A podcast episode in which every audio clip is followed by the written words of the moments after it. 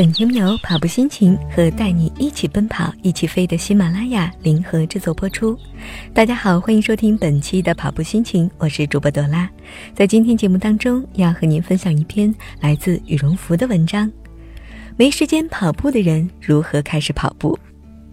羽绒服是跑步心情签约作者，深度跑步爱好者，累计跑步里程一万多公里，完赛三十多场马拉松。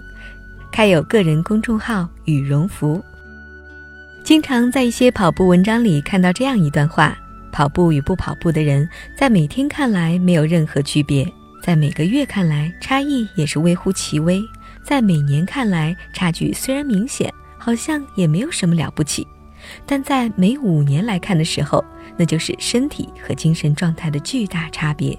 而等到十年再看，也许就是一种人生对另外一种人生不可企及的鸿沟。所以再忙，我也会抽出时间去跑步。开始跑步的前几年，因为早上起不来，比较喜欢晚上跑步。夏天的晚上比白天会凉爽一些，春夏的晚上温度适宜，是跑步的最佳时间。唯有冬天的晚上，寒风瑟瑟，吸进鼻子里的空气仿佛都夹杂着冰花。一直冷到心里的最深处，晚上跑步就会把以前读书的时间挤没了，这让我内心矛盾了很久。大概是前年冬天到来之前，我决定改到早上跑步。最开始总是想当然的以为，大冬天的早上那么冷，应该没有几个人早上去跑步吧。可是每当我五点多钟来到学校操场的时候，总能看到三五成群、花花绿绿、不同年龄、不同肤色的人们已经开始跑步了。时间久了，虽然叫不出名字，每次都会打个招呼，彼此微笑。寒冷的冬天早上，这种陌生的微笑比跑步本身更让人感到温暖。夏天到了，五点钟太阳已经升起。有一天早上，我特意先跑了一圈校园，然后再去跑操场。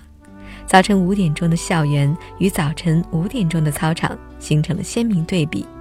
校园里空空荡荡，一个行人也没有，只有偶尔夹杂的几声鸟鸣。操场里却是每个跑道都有人在跑。我习惯性的和每个熟悉的面孔打招呼。跑完步之后，又拍了两张照片发到了朋友圈，很多人都在惊诧：早上的操场怎么会有这么多人在跑步？其实刚开始早晨跑步的时候。看天还不亮的操场那么多人，我也挺惊讶。有时候我们对于自己没有做过的事情，总会先在心里设想一种场景，然后再根据自己设想的场景列出种种困难与障碍。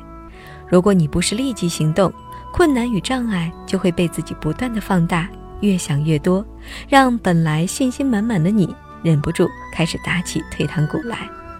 好不容易下定决心要做一件事情，怎能就这样放弃？内心深处的奥特曼开始和懒惰的小懒人勇敢争斗拼杀。你又有点犹豫了，开始征求同事、家人、好朋友的意见。他们一副菩萨心肠、过来人的架势，对你围攻堵截。早上啊，太阳很晒；早上有污染。早上车多，路上不安全；早上空腹跑步不健康；早上起太早，白天会没精神。我们身边总是有一些人，对于自己没有做过的事情，却假装很内行的规劝别人也不要那么做。其实很多事情没有绝对的对错之分，看你怎么理解，看你在什么角度和环境下去理解。工作不顺可以宣泄，感情不顺顺其自然。生活不顺可以静心读书，对外表不满可以从其他方面努力，总能找到对自己负责的办法。其实不行，让自己放松几天，出去看场电影，找好朋友吃顿饭，聊聊天，出去跑跑步，这样总会吧。前段时间，一个朋友想让我带他开始跑步，特意把我约出来，问我你都什么时间跑？我就说每天早晨的五点半到七点。只要天不下雨，空气不是特别污染，我肯定会在操场。他听了后说：“那算了，这么早我起不来。”他的宿舍离学校操场不到一百米，而我住的地方离学校操场有三公里多。你对自己都没信心，怎样让别人会对你有信心呢？有人开玩笑说：“唯身材与美食不可负。”你想尝遍天下美食，又想保持魔鬼般的身材，还想每天早上惬意绵绵睡到太阳晒屁股。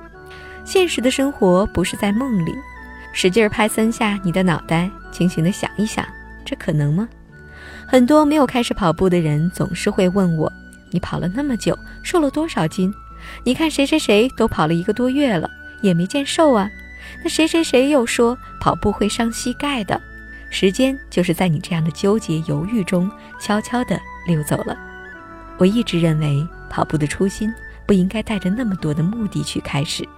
等你真的喜欢上跑步，等跑步真的成为了你日常生活的一部分，相信我，你跑过的双脚不会欺骗你，你流过的每一滴汗水也不会欺骗你。它们沉淀在你的精气神中，它们改变在你的体质中。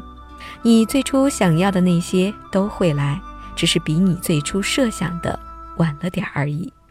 好的，今天的节目就是这些，感谢您的关注和收听。更多精彩内容，请关注微信公众号“跑步心情”。